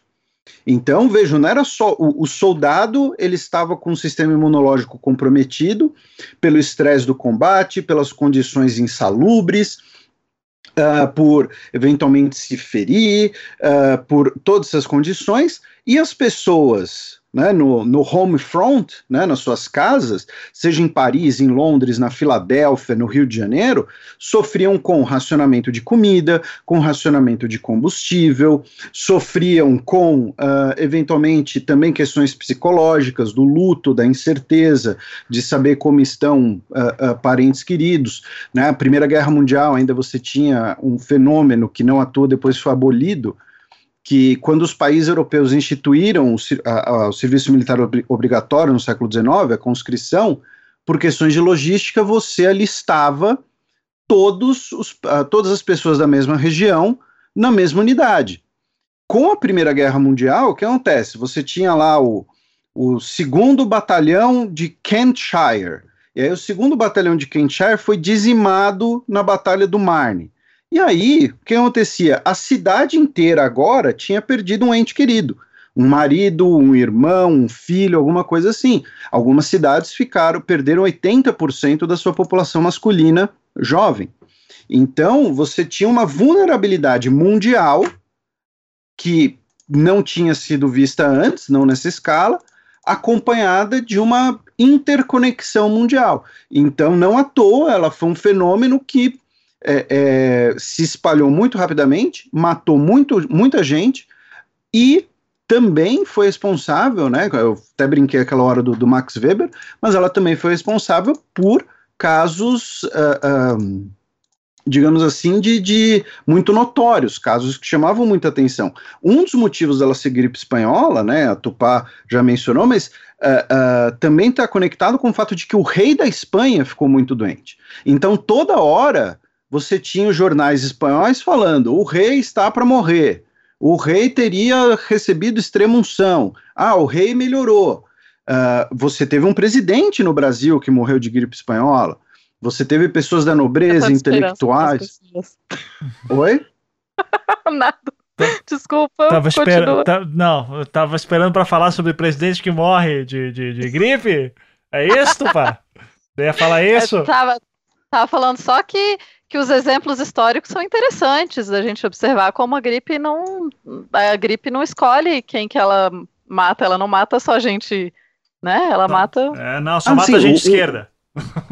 Ah, não, vírus são seres muito superiores aos seres humanos porque o vírus é, um, é uma coisa que realmente não tem discriminação, né? De religião, de cor, de nacionalidade, de, de orientação política, de orientação sexual, nada. Né? Ele vai te infectar e vai te matar de qualquer jeito. Então, é, é, a gripe espanhola, né, terminando a, a, resposta, ela foi sim talvez o fenômeno que tenha mais matado gente uh, num, num, período curto de tempo. Né? A doença que mais matou, muito provavelmente, a varíola, mas a varíola sempre foi em várias ondas diferentes, uhum. né, até ser erradicada. A gripe espanhola não, a gripe espanhola foi dois anos, o mundo inteiro doente. Sim. E a coisa da, né, a, as pessoas tinham que ficar isoladas socialmente. É, teve isolamento social com a gripe espanhola, teve é, foram, foram foi fechado o comércio, foi proibida a aglomeração, etc. Mas dizem que o carnaval depois foi incrível, assim, inclusive com a não, mas é inclusive com a música da Carmen Miranda, né? Do andam dizendo por aí que o mundo ia se acabar. Uhum. Por causa disso, minha gente lá de casa começou a rezar, sabe? Ah, não, não sei, não sei. Mas o Henrique que tá editando esse programa vai ser querido e vai botar um trechinho pra galera curtir aí. é, isso foi, seria uma referência, então, ao, após a gripe espanhola. Foi isso. isso. Anunciaram e garantiram que o mundo ia se acabar. Por causa disso, a minha gente lá de casa começou a rezar. E até disseram que o sol ia nascer antes da madrugada. Por causa disso, nessa noite lá no morro não se fez batucada. A música mesmo não é da Carmen Miranda, ela é a intérprete, né? Só ah. pra Tá, então eu acho que isso, a gripe espanhola acaba virando um marco, né? Teve também a tifo que teve depois da Primeira Guerra Mundial, né? 3 milhões de pessoas morreram na Europa entre 1918 e 1922. É, mas é, ela tem uma transmissão mais parecida com a peste bubônica. Eu queria falar um, um pouquinho mais sobre a, a gripe espanhola nesse sentido, para entender o seguinte: foi na. Felipe, eu vou jogar isso para você. É, é na gripe espanhola que a gente começa a testar esse negócio de isolamento social, é, ou isso já tinha sido testado antes? É, assim, porque eu, eu lembro quando teve H1N1, a gripe suína, em 2009. É... é o mesmo vírus, tá? A gripe espanhola era H1N1. Sim, sim, mas é, são versões diferentes, né? É. Uh, e o... Mas eu lembro quando teve em 2009 e Curitiba, o, estado do Paraná foi, né, foi um dos mais afetados no Brasil, acho que foi o mais afetado, teve mais casos. Eu lembro também de tipo, meu Deus, gripe espanhola, álcool em gel. Foi quando a gente começou com essa mania de álcool em gel pra cacete por aqui. É, e, e, assim, eu passei ileso, muita gente passou ileso. É, e foi, teve um medo por um momento, mas assim, não foi o que a gente tá vendo agora. Não teve esse isolamento social. O termo isolamento social como medida de saúde, para mim é novidade tá? Porque eu sou burro e eu não conheço história. É, então eu queria saber se as medidas que estão sendo tomadas aqui agora foram aprendidas na gripe espanhola ou se uh, são outros casos, se isso já é conhecido antigamente. Como é que, como é que a gente chega nesse modus operandi para lidar com uma coisa que transmite muito rápido? Olha, é, a pergunta é para mim ou para Tupá? Para você, Felipe, para você. Tá. Ah, tá. Primeiro para o Felipe e depois é, a Tupá. É, é uma questão de escala. Tá? Ah, por quê? Porque quando a gente pensa ah, em isolamento social por conta de uma doença, seguinte, leprosários de te, tinha leprosários no, no, no, Império Romano, tá? Dois mil anos atrás. Uh, quando a gente pensa em isolamento por conta uh, de uma pessoa estar eventualmente uh, contaminada, infectada, né, o termo correto, a gente tem esse tipo de procedimento há muito tempo, é quase né, algo uh, imemorial. E pensando já numa política uh, uh, grande, talvez um, o primeiro exemplo sejam os leprosários, que é a ideia de, olha, as pessoas que, que têm essa doença ficarem confinadas para não espalharem essa doença e uh, a gente conter, digamos assim, o, o espalhamento.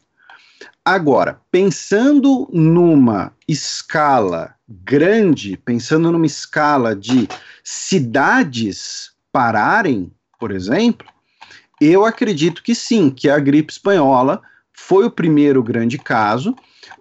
Com a peste negra, só para deixar claro, o que a gente chegou a ter foram alguns bloqueios de cidades.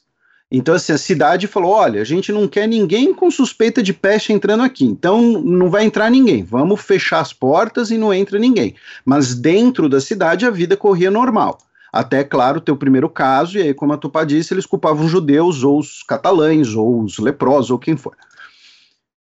Com a gripe espanhola, você precisou e você já tinha ali, né, novamente, segundo a Revolução Industrial, você já tinha um, uma, uh, uma consolidação de algumas políticas uh, de larga escala sanitárias. Eu relaciono isso com a Revolução Industrial, por quê? Porque não que não existisse essa noção antes, mas muitas vezes não se tinha capacidade produtiva anterior. Né, um dos pilares da segunda Revolução Industrial é justamente a indústria química e a indústria farmacológica. Então você agora tem como políticas maiores de larga escala essa ideia de fazer confinamento. Inclusive trazendo para o mundo de hoje uma coisa muito interessante, uh, um estudo de econometria que por conta da, do, do, coronavírus uh, algumas pessoas resgataram e, e compartilharam, é, que as cidades dos Estados Unidos que tomaram medidas mais rígidas e, primeiro, de distanciamento social e de fechamento de comércio, se recuperaram mais rápido depois. Tá? Então, por exemplo, é, nesse uh, uh, estudo, você vai ter ali a ideia de que, por exemplo, Nova York foi uma das primeiras cidades a se fechar. E depois que passou o pico e a cidade se abriu, ela recuperou sua atividade econômica e ela teve uma das menores mortes. Por exemplo, 452 mortes a cada 100 mil habitantes. São Francisco, que demorou para tomar providências, não apenas demorou para se recuperar economicamente, como teve uma segunda onda da gripe espanhola que levou a 673 mortes por 100 mil pessoas. Tá? Um índice muito maior.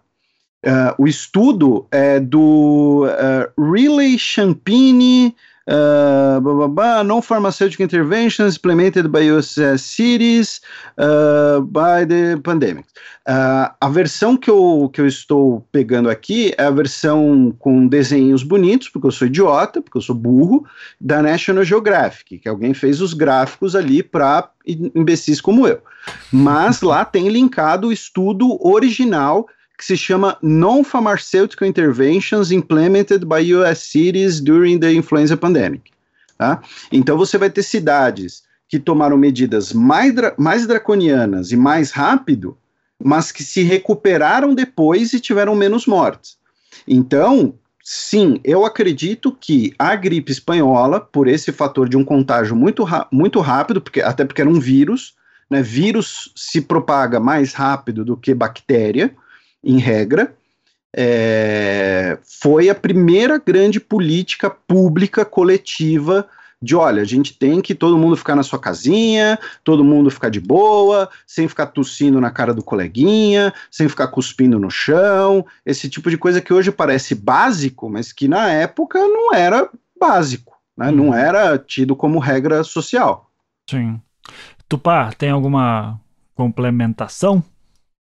Ah, é isso mesmo. Essa coisa de isolar quem está doente é uma coisa muito antiga, né? Você tem vários exemplos disso. Ah, tá tendo peste, fecha a cidade para a peste não passar. Tem aquela tem aquela cidade, o caso daquela cidade italiana, né, que foi a cidade menos atingida por pestes, pela peste negra, que eles fizeram isso, eles tinham uma eles tinham uma equipe dedicada na cidade só a vigiar peste e ver as questões, enfim, basicamente eles tinham uma equipe de saúde pública na cidade. E mas claro, a, como regra social, como essa questão como está sendo hoje, é, enfim, a gripe espanhola que foi semelhante, mas claro, em números totais a de agora vai ser muito maior porque tem mais gente no mundo, então. Sim.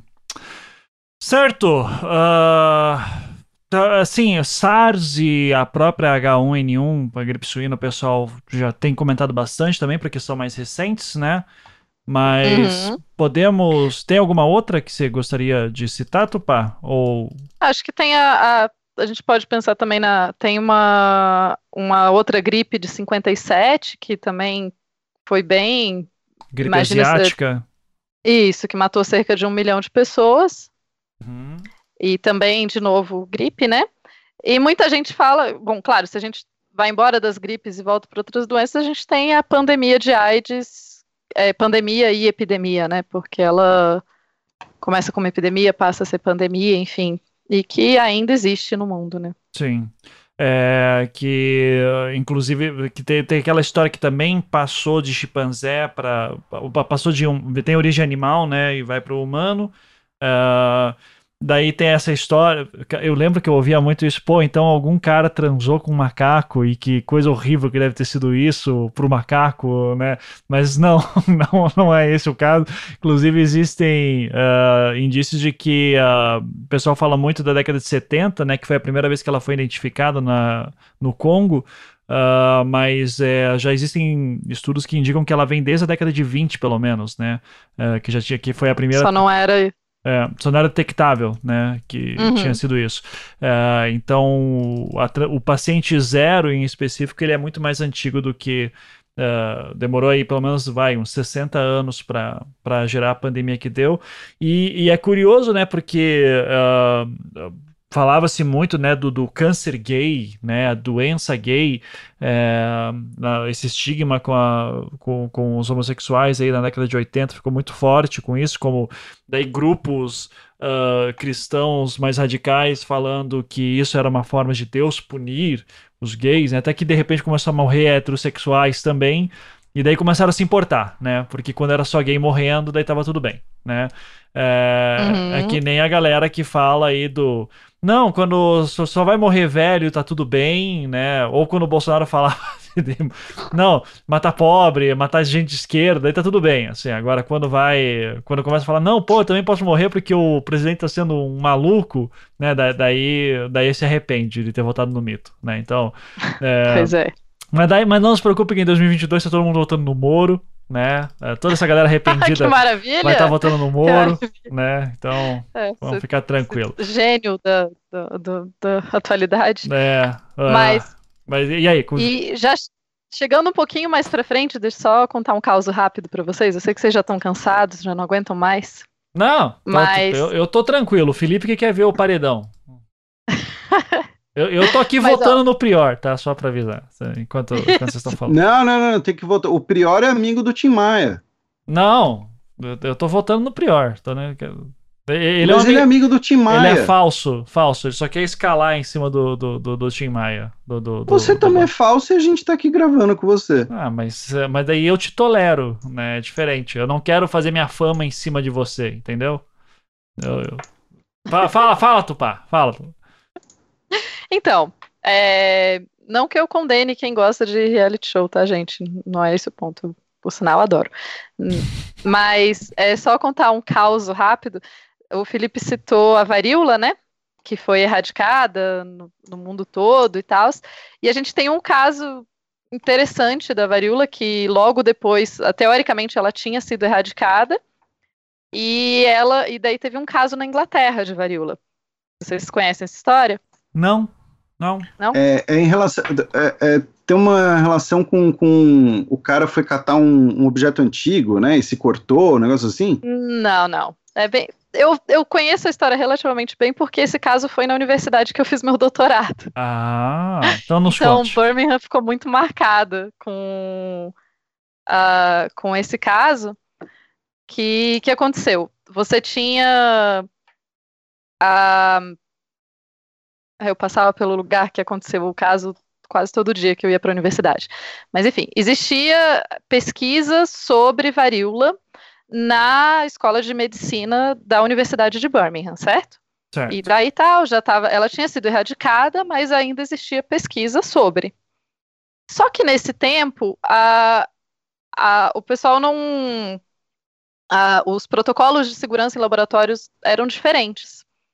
E daí um, um dos laboratórios, um virologista estava trabalhando no, no, no vírus, e ele acabou, é, sem querer, liberou um tanto o vírus no ar e ele foi pelo, com- pelo a ligação do, entre uma sala e outra do ar, assim, Uhum. sabe, um tipo conexão de ar de uma Tipo sala e um- um outra e contaminou isso Tá. pelo duto de ar e contaminou a Sarah Parker, eu acho, não, Janet Parker, que era fotógrafa. E fotógrafa científica e ilustradora científica da, coisa. Ela não estava nem no laboratório quando aconteceu o negócio, ela estava em outra sala. Ela foi. é, assim que perceberam, ela perceberam que era varíola tudo mais. Um dos casos mais graves de varíola levaram ela para o hospital. É, uma parte considerável da cidade teve que ser isolada, tiveram cerca é, consideraram que cerca de 500 pessoas tinham tido contato com ela, então todas as pessoas tiveram que ser isoladas é, e, enfim, tudo né, sanitizado e etc, etc. E daí você tem. É uma história bem triste, porque você, ela morre, o pai dela morre é, em durante a quarentena com um ataque cardíaco, porque. é, todo o estresse, né? Ele estava também no hospital.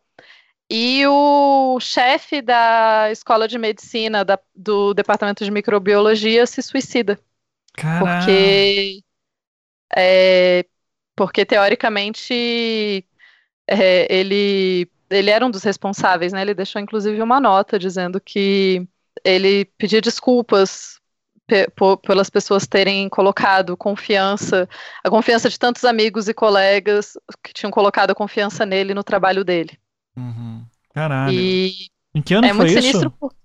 isso em 78. 78. E é muito sinistro porque parte da, né, assim, ele estava sendo muito atacado pela mídia, os jornalistas paravam na casa dele e é, né, falavam que ele era culpado, enfim, tinha jornalista o tempo todo na casa dele, etc, etc, e ele acaba suicidando-se. E é interessante porque interessante e triste, mas que essa história toda acaba que com isso a Organização Mundial da Saúde acaba mudando toda a, a forma como que o, a varíola ia ser guardada, se eu não me engano, hoje em dia só existem varíola, é, coisa de varíola em dois lugares do mundo, eles são super bem guardados, etc. É, e se mudou muito a forma como os protocolos de laboratório eram feitos, né? Até hoje não se tem certeza plena, essa ideia dos dutos de ar é a mais plausível, mas não se tem completa certeza de como foi. E a partir disso, é, por causa disso, a, acabou que a Organização Mundial de Saúde acabou, é, demorou mais para falar que a varíola tinha sido efetivamente exterminada. Então, só em 1980 que a varíola foi considerada é, efetivamente exterminada do mundo. Mas eu, acho essa história muito interessante. E, enfim, o prédio foi todo reformado e tal. Sim. Mas é, é bem triste. Tô vendo aqui que existe dois laboratórios de segurança máxima no mundo que possuem o vírus da varíola. Um é em Atlanta, Isso. no Centers for Disease Control, e outro no laboratório Vector em Novosibirsk, na Rússia. Então, Oi, Guerra Fria! Olha a Guerra Fria dele. né? e Não, Disse laboratório Vector, dá muito nome assim de, de, de trama de James Bond. É, né? Aham, uh -huh, sim. e justamente existe toda uma discussão de que se é que deveria preservar esse vírus mesmo, porque pode ter um acidente laboratori é, laboratorial ou o vírus pode cair na mão de bioterroristas. É, então, sabe Deus, mas é. Inclusive, acho que esse é um bom é, um, é, é uma boa enquete para encerrar o programa, se estiver tudo bem. Se uhum. temos que destruir essas últimas duas amostras de varíola que tem. É, qual a sua opinião, Tupá? Deveria ser destruída? Então, é, eu acho é complicado, porque é, especialmente agora que a gente, uh, com, as, com o gelo da, da, da, tundra e das regiões mais mais para cima lá na, na Rússia derretendo, a gente provavelmente vai ter uh, o ressurgimento né, de outras doenças, inclusive quem sabe essa, eh, eh, quem sabe o Covid-19 seja só o, o, primeiro treino. É. Mas enfim. é, talvez. Uh, talvez não, não seja. Talvez manter em dois laboratórios seja uma forma até da gente se proteger se a gente precisar de pesquisa sobre ela ainda. Eu não, mas assim, eu, eu não tenho uma opinião formada sobre esse, sobre esse assunto, não. E, e você, Felipe? Você, Felipe, destrói os dois ou não? Não, por primeiro, porque você é um genocida insensível tá. que quer acabar com uma forma de vida. Ah, tá. eu quero acabar é... com a é. varíola. então, assim, é, eu queria exprimir aqui é, a minha superioridade moral a você. Claro. A segunda questão, e, e como a, a Topá destacou, você ter né, um, um material genético e, principalmente, né, você ter a vacina, o remédio contra esse material genético é guarda, guardado, é importante caso surja algo parecido. Né? Então, é muito mais fácil.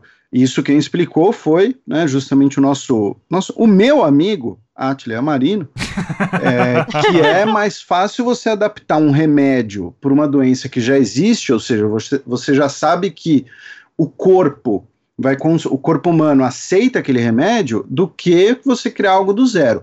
E finalmente, sempre tem a opção de que e aí eu já vou escrever o roteiro, né, em que você vai ter um pacifista que queria destruir as últimas amostras de varíola, temendo ali uma guerra biológica, temendo uma nova guerra fria, só que a Terra é ameaçada por alienígenas e eles têm a única vulnerabilidade a varíola. Então a varíola vai salvar a Terra e ser a heroína do filme nos salvando dos alienígenas. Parabéns.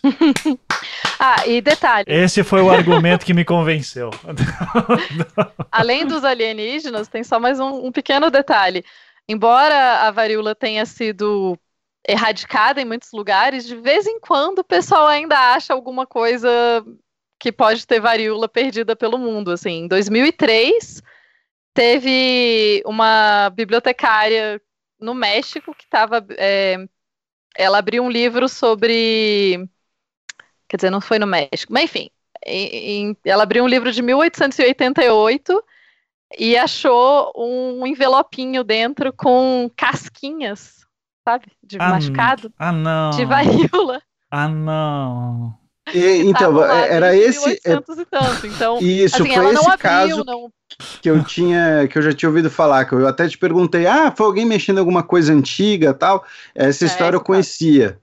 Mas É. ela não se infectou e ninguém morreu nesse caso. O caso de Birmingham, a galera morreu. Mas caralho, cara, imagina o cara assim, pô, vou guardar umas casquinhas de varíola aqui, assim, porra, só de sacanagem. E daí passa 100 anos, alguém pega essa merda, e daí, porra, tá de sacanagem, cara. Foi É. mais, provavelmente mais de 100 anos. Ah, ok, gente. Ai, não ai. tem álcool em gel que resolva isso, né? Então tá bom. ai, ai, ai. Bom, gente, queria agradecer aí. Foi muito bom passear pelas pandemias com vocês aí. é, principalmente para ver que a gente, a, a gente aguenta de alguma maneira, né? Isso aí vai passar. É, mas como diz o meu amigo Átila e a Marina, né? O, o mundo já não é mais o mesmo. O mundo que conhecíamos não é mais o mesmo. E a gente vai lidar com isso, né? De alguma maneira. É, É, a maneira de né? resumir é o seguinte: a humanidade ela resistiu a coisas muito piores e ela vai resistir ao coronavírus também. Resta saber se você vai vir junto ou não. é, Quem sobreviver, vai, vai sobreviver. É basicamente isso. Isso. Quem sobreviver. Quem... E quem não sobreviver vai morrer. É, principalmente. que coisa horrorosa. Independente disso, né? Lavem as É, mãos. e, e- e- só uma coisa, antes que as pessoas fiquem totalmente assustadas, a, embora seja muito provável que a sociedade mude de algumas formas, o que a gente vê historicamente é que essas mudanças também não vão acontecer assim, sei lá, a próxima vez que você sair na rua, pessoas vão estar usando roupa de papel alumínio. Não é assim também, calma, gente. É. A- as mudanças. Não, é assim gente- sim. Vai chegar amanhã minha roupa de, de papel de alumínio, inclusive, tá? Eu vou, vou sair com o meu escafandro aqui de casa. Acho que todo mundo tinha que ter uma roupa de astronauta própria, porque ela não contamina e tem ar-condicionado embutido. Exatamente. Olha que maravilha. Tá. Então, que a E NASA dê seu mão, jeito. Né? Lavem a mão, lembrem que água e sabão é mais efetivo que álcool em gel. Álcool em gel é para quando você não pode lavar com água e sabão. E cuidado pra não se cortar cortando cebola, que eu me cortei. E daí fui passar álcool em gel, porque eu esqueci que eu tinha me cortado. E daí doeu pra caralho, tá? Então é, fiquem atentos. Água tá? e sabão. Água e sabão é melhor, tá? E é isso, gente. Muito obrigado. O paredão, ah, pelo jeito, tá, tá pegando fogo. É, e até agora não, não saiu quem que vai sair. Eu, eu espero que seja o Prior que saia. Certo? Valeu, tchau. É isso, beijo. Beijo.